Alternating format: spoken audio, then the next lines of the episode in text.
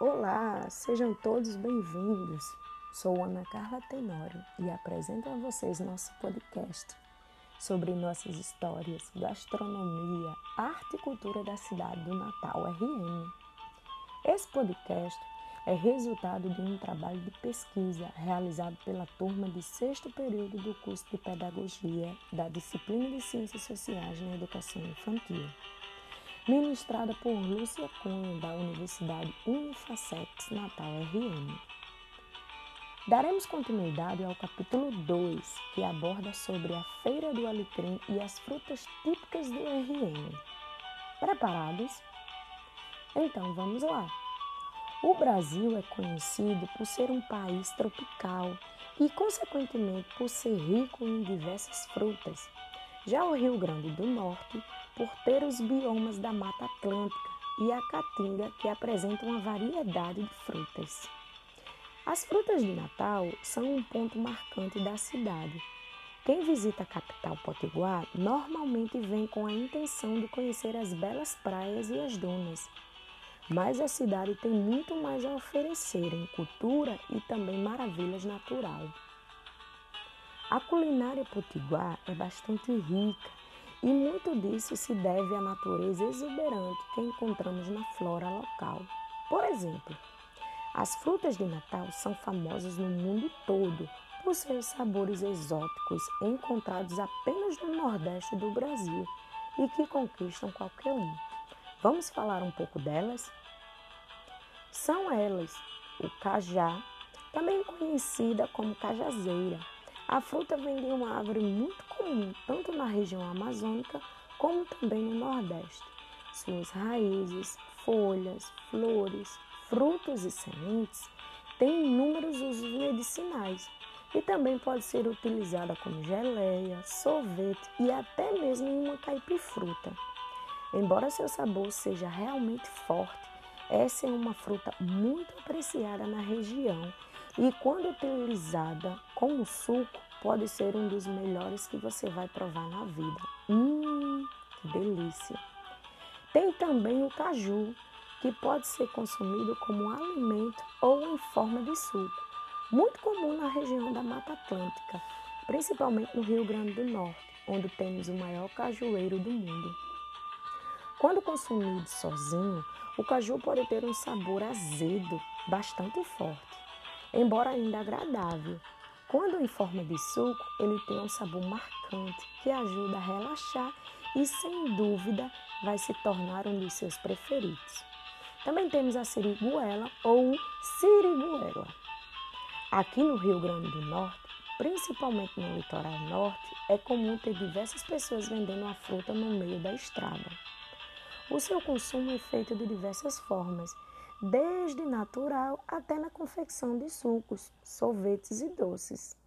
É rica em carboidrato, cálcio, fósforo e ferro. Também temos a pitomba, bastante vendida em feiras e na praia. A pitomba possui em geral um dois caroços, revestido por uma camada fina e suculenta, adocicada e um pouco ácida, também tem o tamarindo, que é muito comum no Rio Grande do Norte, com sabor agridoce. De todas as frutas em nossa lista, esta talvez seja aquela com maior variedade de usos, estando presente em boa parte da economia e cultura da região. Ainda assim, não é apropriada para fazer sucos, mas tem um sabor que vale a pena experimentar. E a pinha? Hum, a pinha muito comum de encontrar no interior. Quem nunca saiu para colher a fruta no quintal da avó, hein? Também é conhecida como fruta do conde, comum no Brasil. Deve-se ao fato da primeira muda da espécie ter sido introduzida em 1626 na Bahia pelo governador Diogo Luiz de Oliveira, o conde de Miranda.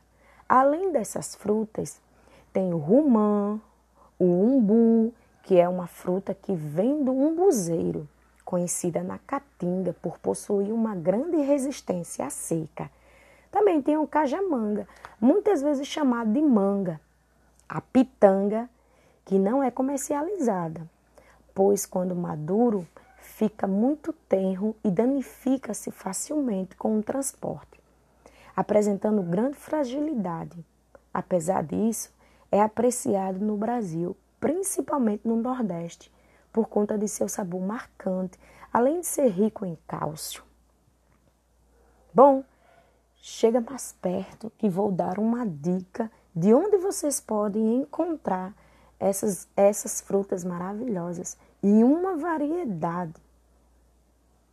Além de supermercados, tem as feiras. Isso mesmo, as feiras livres. Tem uma que acontece aos sábados. Ela é uma das maiores feiras ao ar livre daqui de Natal. Ela é chamada Feira do Alecrim, situada no cruzamento da Avenida 1, a atual Avenida Presidente Quaresma, com a Avenida Amaro Barreto, abrangendo toda a região até a Avenida 9, que é conhecida atualmente como Avenida Coronel Estevão. Lá vocês vão encontrar muitas variedades de frutas, carnes, peixes, raízes, sementes, temperos e muito mais. E aí, gostaram da dica? Sabia que vocês iam adorar.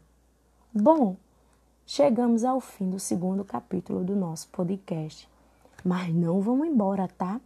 Pois ainda tem muito mais no terceiro capítulo, que vem abordando sobre a Igreja de Nossa Senhora do Rosário dos Pretos e a Cruz da Bica ok? Bom, fiquem ligados. Um abraço e até breve.